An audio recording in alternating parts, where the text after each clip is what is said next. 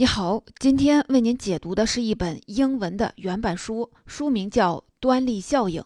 此书的第一作者伊丽莎白·布莱克本，她在2009年的时候获得了诺贝尔的生理或医学奖，现在是加州大学旧金山分校教授。他是端粒研究方面的专家，并因此获得了诺贝尔奖。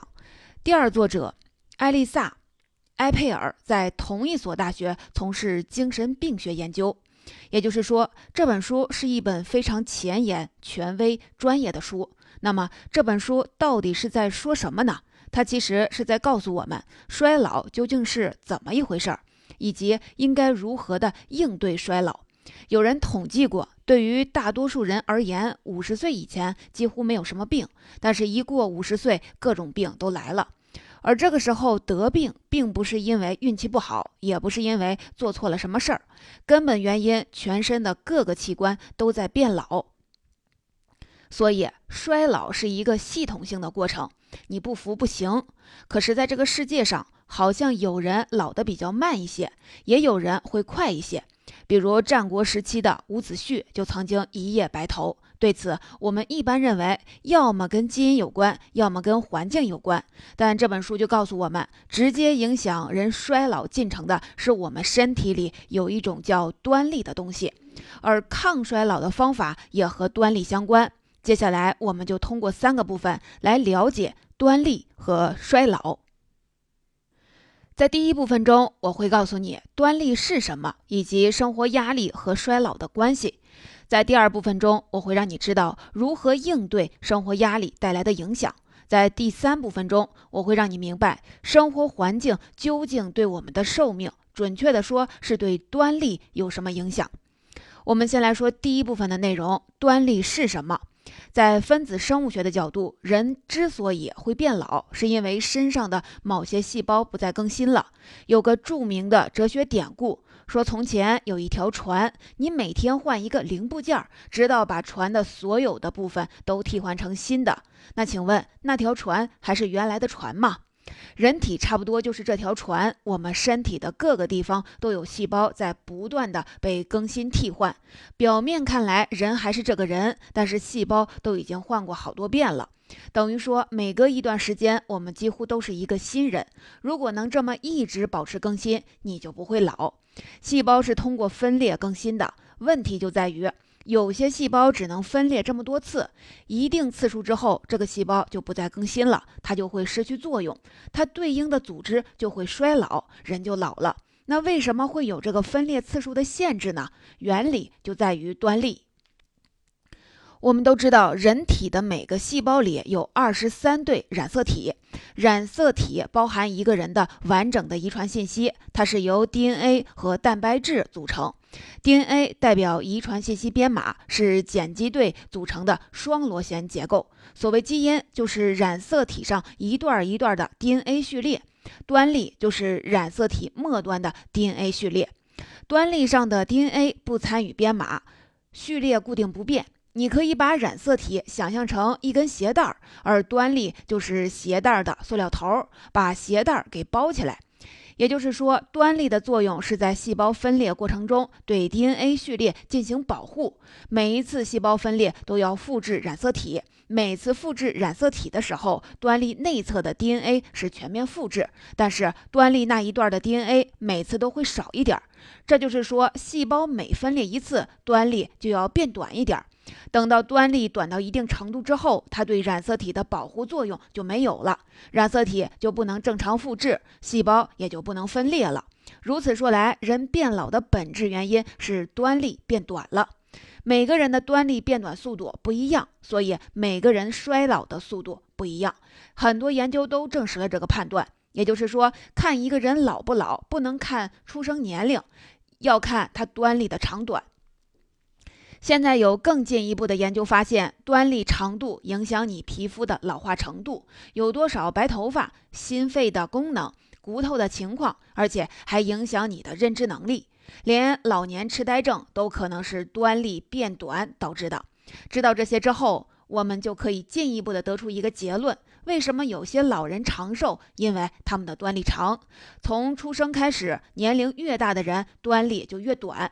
七十五岁的人平均端粒长度最短，也就是死亡率最高的年龄。所以，我们民间有说法是七十三。八十四，阎王不请自己去，是有一定道理的。研究进一步的发现，那些活过七十五岁的人，要么端粒比别人长，要么端粒衰减的速度比较慢。也就是说，人的衰老的程度其实是和端粒直接相关的。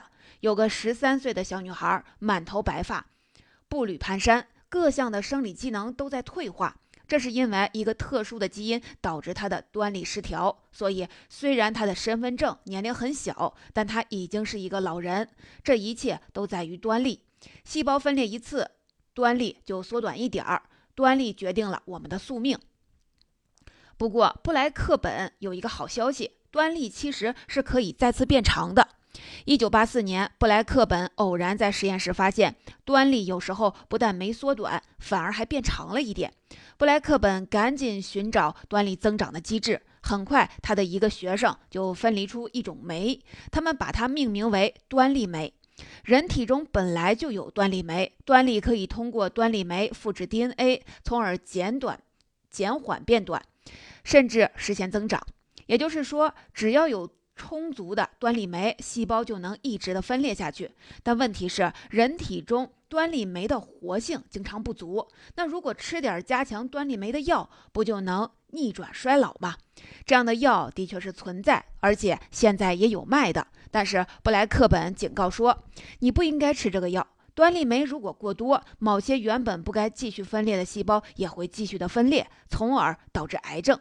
你看，端粒酶不足，人就会变老；端粒酶过多，人就会得癌症。所以现在有人研究，如果在人工加强端粒酶的情况下，减少癌症的诱发，这当然是科学家的事儿。而对于我们来说，最直接的问题就是，到底什么东西影响了人体自身自然的端粒酶呢？为什么有些人的端粒就这么长呢？这本书的第二作者埃佩尔在研究中注意到了一个现象：那些长期照顾家里生病的孩子的妈妈们，看上去都老得特别快。看来似乎是生活压力导致了变老。在埃佩尔的建议下，布莱克本测量了这些妈妈的端粒长度。他们找到很多长期照顾患病孩子的妈妈，做了端粒测量，然后他们发现了三个事实。第一，总体来说，一个母亲照顾孩子的时间越长，她的端粒长度就越短。可是也有一些母亲照顾孩子时间很长，但是端粒似乎也没有缩短太多，这是怎么回事呢？关键在于你感觉到自己承担多大的生活压力。第二个事实就是，那些感受自己照顾孩子的压力特别大的母亲们，端粒是最短的。第三，这些感受到压力最大的母亲，她们的端粒酶的活性也是最差的。也就是说，是生活压力让他们老得这么快。这就解释了伍子胥为什么会一夜白头，加速衰老。到这里，我们这部分的内容就说的差不多了。我们再把逻辑链条梳理一遍。首先，衰老是因为细胞不再分裂更新了。其次，细胞之所以停止分裂，是因为受到端粒长短的限制，每分裂一次，端粒就会缩短一点。再其次，端粒酶的存在甚至有可能让端粒延长，但是人体的端粒酶的活性会变差，会不够用。最后，感受到生活的压力会恶化端端粒酶，加剧端粒变短，从而加剧衰老。第二部分，那么在抗衰老的这个话题上，问题的关键已经很明显了，就是如何应对生活压力，而这就是我们第二部分的主要内容。我们在第一部分说到，压力会影响人的健康，导致端粒缩短。但其实这里说的压力是相对的，比如像李嘉诚这样的人管理那么大一个商业帝国，他平时的工作和生活压力肯定要比一个照顾孩子的妈妈大得多。但是我们看李嘉诚今年九十岁了，他的健康和精神状态甚至比很多中年人都要好。这里面的关键不是绝对压力值得多少，而是这些压力让让你产生了什么情绪。如果是负面情绪居多，那就比较麻烦了，它会影响你的健康和衰老的程度。短时间的负面情绪，比如生一次气，不会影响端粒，有小情绪很正常。真正影响端粒的是长期的严重的负面情绪。我们主要来说三种。第一个情绪是敌意。书中举了一个例子，假设你是一个中年男子，性格比较强势，最近你的工作有点不顺利，身边的人跟你配合的也不是很好，你看哪儿都觉得不对。工作了一天，你带着不满回到了家里，妻子正在做饭，而你注意到厨房的桌子上摆着很多没有用的广告，你心想，早上走的时候你已经告诉妻子把广告垃圾扔掉，他怎么没扔呢？你觉得妻子太懒了，你就去指责他，这就是敌意。你只看见了小广告，难道你没看见他正在做饭吗？在日常生活中也一样，抱怨排队的队伍长是很正常。但是如果你觉得队伍长是因为排队的那些人都有毛病，他们都在专门跟你作对，那就不正常了。敌意感。强的人中，男性居多。敌意会让你跟周围的人关系变差，你会陷入更放纵的生活方式，比如贪吃、抽烟、喝酒，你的健康就会变差，你的端力就会变短。第二个情绪是悲观，悲观的人里面女性比较多。悲观就是对事物总有一个负面的预期，比如两个人一起在树林里面散步，走着走着发现一条以前没走过的小路。正常人可能想探索这条小路，觉得走一条没走过的路很好玩，可能会有什么惊喜。可是悲观的人一遇到这种不确定的情况，总是往坏的一面想，这条路可能危机四伏，也许有野兽，也许有坏人。我们可以想见。悲观的人面对压力的时候，因为他总是预期自己处理不好，肯定是威胁感大大的强于挑战感。悲观者的端粒的确更短。人为什么会悲观呢？悲观是一种心理保护，保护你不会感到失望。如果你事先预期很好，结果不好，你就会非常的失望。结果有的人为了不失望，宁可选择了悲观。第三个情绪是胡思乱想。人是动物界唯一一个不活在当下的物种。别的动物都是现在干什么事儿就想什么事儿，只有人可以在干一件事儿的时候想另外一件事儿。有人做过严肃的大规模的研究，发现人们在一天中百分之五十的时间段内想的事儿都不是正在经历的事儿。问题就在于，很多情况下人想的都是负面的东西。英文里有个词翻译过来呢，叫沉思。但沉思可是普通的沉思，是对一件负面的事情耿耿于怀。你明知道这件事想也没用，不值得再去想，可是你无法停止想它。沉思会减弱你的端粒酶。有一个著名的心理学典故说：“你能不能在接下来的十分钟内不想北极熊？”结果当然是不可能的。你越是要避免想北极熊，你越是满脑子都是北极熊。沉思就是这样的一个状态。一开始你只是感觉不好，然后想到这个不好的感觉会影响健康，应该避免。可是你又避免不了，这是一个恶性的循环。长期下去就可能是抑郁症。抑郁症是端粒的大敌。没有抑郁症的人端粒最长，抑郁的时间越长，端粒就越短。这些就是我们在日常的生活压力和种种问题面前会产生普遍的负面情绪。那怎么才能克服这些负面情绪呢？负面情绪的特点是让人当局者迷，陷入情绪的你是被这个情绪给控制住了。这就是为什么你应该学会用旁观者的视角观察自己。你要跳出这个局，识别出来这是一个不好的情绪，给他打一个标签儿，然后你不能回避，你得接受你有这个情绪。比如说，你曾经做过一次一个错事儿，非常的懊悔，动不动呢就因此自责，这就是典型的沉思。那么，当你这个自责的情绪上来的时候，你可以对自己这么说：“我又开始自责了，这个情绪不好。可是我这个人最近就是经常的自责，真有意思。”你用自嘲的心态去看待此时的自己，用宽松的办法面对这些情绪，情绪就会慢慢的消失。书里说，我们每天会产生六万五千个想法。所以想法不值钱，百分之九十的想法都是没有意义、不值得跟进的。一个人有各种不好的想法都是正常的。考虑到这一点，当你遇到一个负面的想法，你知道它只是六万五千个想法当中的一个，你就不会太在意。有了这个态度是很好的开始。更高级的技术还有冥想。这本书的作者就比较推崇冥想。冥想的一个重要的原则就是专注于当下。如果你专注在自己正在做的这件事儿上，工作就全身心的投入工作，吃饭就好好体会饭有多好吃，其他的想法就自然就没有了。不过，其实你不用冥想也能做到这一点。如果你在做的是一件有难度的、烧脑的事儿，你就会专注当下，哪还有什么别的心思呀？要知道，专注是一个很重要的能力。有研究发现，那些无法专注注意力的人，永远胡想的人，即使没有什么压力感，端粒也比平均比别人短了两百个碱基对。所以，布莱克本和埃佩尔的建议还包括找到人生的目标。这个目标就是你希望你的墓碑上写什么呢？比如说，这是一个了不起的父亲，这是一个最有爱心的人，等等。人生的目标这一招可不是什么心灵鸡汤，研究证明它有实实在在的好处。有人拿退休的老人做过一个实验。让这些老人去当志愿者，照顾那些患病的儿童，每周工作十五个小时。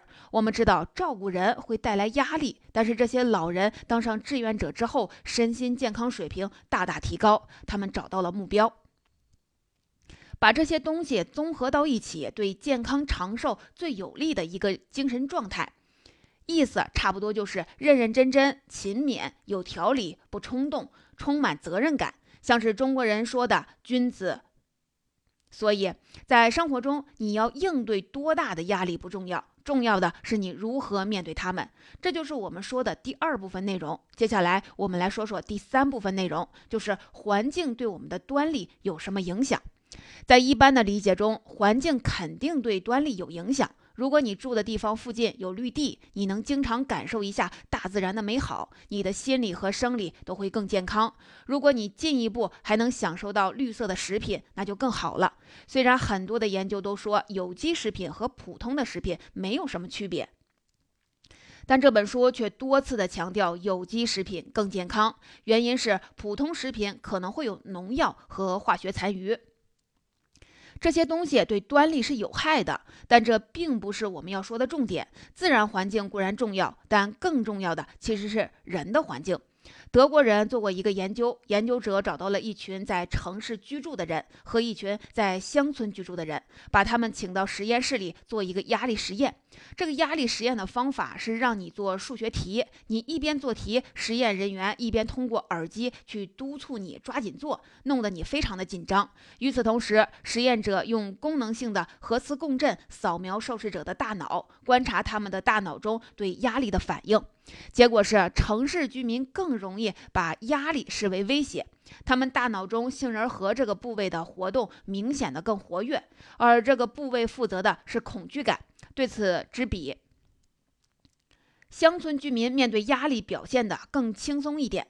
西方国家的城市和乡村的格局跟中国很不一样，中国是城市经济条件远远好于农村，而西方国家城市里有些区域简直都是。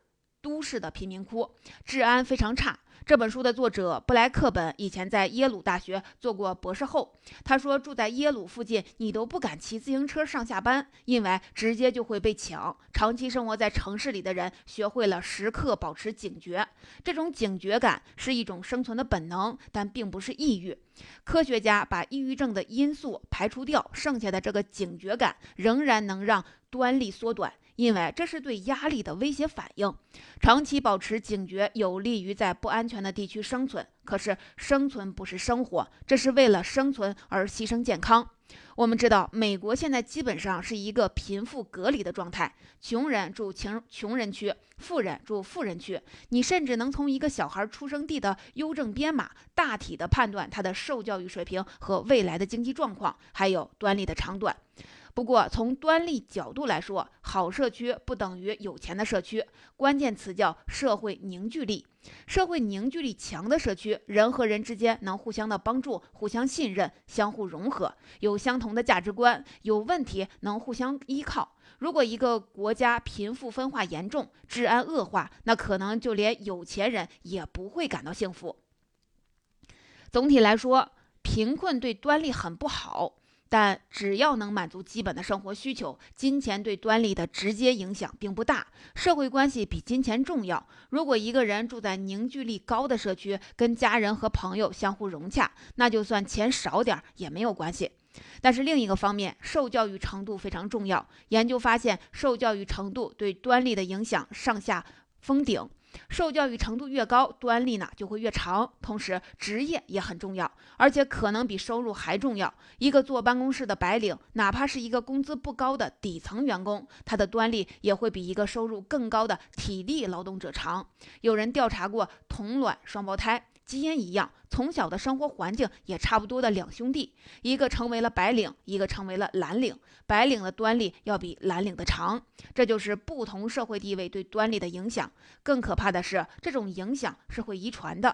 从端粒的角度，父母对孩子的影响有三个方面。首先是遗传，端粒长度是可以不通过基因遗传的，称为直接传递。也就是说，如果怀孕时候父母的端粒因为后天环境原因比较短，那么哪怕双方都不携带什么能让端粒变短的基因，他们的孩子的端粒也会一出生就比较短。特别是母亲的影响更为重要，一个卵细胞的染色体端粒如果短的话。通过染色体配对变成受精卵的时候，受精卵的染色体端粒也会比正常的小孩要短。但孩子的坏运气才刚刚开始，母亲对孩子的影响，第二个方面是孕期的心理压力。有研究发现，怀孕期经历了亲人去世和离婚这种人生重大打击的女性，孩子的健康状况差，端粒短。第三重打击是在孩子出生以后，家庭环境不好，缺少父母关爱，甚至可能被父母忽略的孩子，会有一系列身体和精神问题。端粒短只是其中的之一，这是一个可怕的恶性循环。一个人如果生活非常的艰难，他的端粒本来就短，他生下来的孩子的端粒从一出生就很短，孩子生活在这样一个不稳定的家庭里面，将来的端粒只会越来越短。如果就这样一代一代的传下去，这不就是家族式的贫困陷阱吗？我们都知道，健康并不是什么竞争性的项目，人用不着拼死拼活就能获得健康长寿。不过，这有一个前提，就是你的运气得比较好。如果你生长在一个充满关爱的家庭环境中，你周围的亲朋好友对你是非常支持的态度，你的环境充满了社会的凝聚力，你有足够的安全感，在这种情况下，你想要获得健康是一件很容易的事儿。但是别忘了，有很多不幸的人没有你这样的条件，他们想要获得健康可能就很困难了。那么，一个好的家庭是什么样的呢？在怀孕之前，夫妻双方都是比较靠谱的人，他们的端粒不应该太短。在怀孕期间，要保证充足的营养，要保证一个没有压力的环境。孩子生下来之后，给孩子足够的支持和关爱，这些就是每个人生活的责任。就算端粒长短能遗传，人的命运也不是一出生就定死了。我们总能主动的选择按照书中说的方法做一些事儿，主动选择让自己和别人的端粒更长。你的端粒不是你自己能左右的，它是你周围所有人的事儿。反过来说，别人的端粒也是你的事儿。总结这本书的主要内容就已经给您介绍的差不多了，我们来简单的总结一下。我们经常听到关于人类寿命可以技术性延长，甚至可以到达免除自然死亡的程度的说法。比如说，特斯拉了特斯拉的老板马斯克和《未来简史》的作者赫拉利都是这么认为的。在他们看来，人的寿命长短和衰老的程度就是一个技术问题，只要技术达到了，永生并不是一个难事儿。但是，通过《端粒效应》这本书，我们可以看到，衰老并不是一个技术问题，至少并不是一个单一的技术问题。人的寿命和衰老实际上是在和大自然抗争和赛跑。因为从自然的角度出发，我们每个个体都要完成传宗接代的任务，就可以去死了。这就是为什么公螳螂在交配的过程中会被母螳螂吃掉。因为你的任务已经完成了，你可以去死了，所以才有我们之前说的。尽管现在我们可以用药物激活端粒酶，但是这么做的副作用是诱发癌症。所以抗衰老是一场赛跑，一切都要靠你自己。